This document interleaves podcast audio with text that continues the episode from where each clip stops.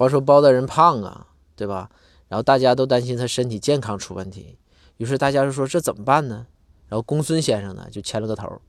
是这样，说这个大伙儿啊给包大人，咱们咱们提前给包大人买一个跑步机，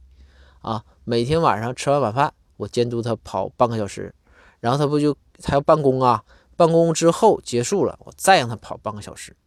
然后这样呢能控制他体重啊，增加他运动量，弄好了还能减肥，对不对？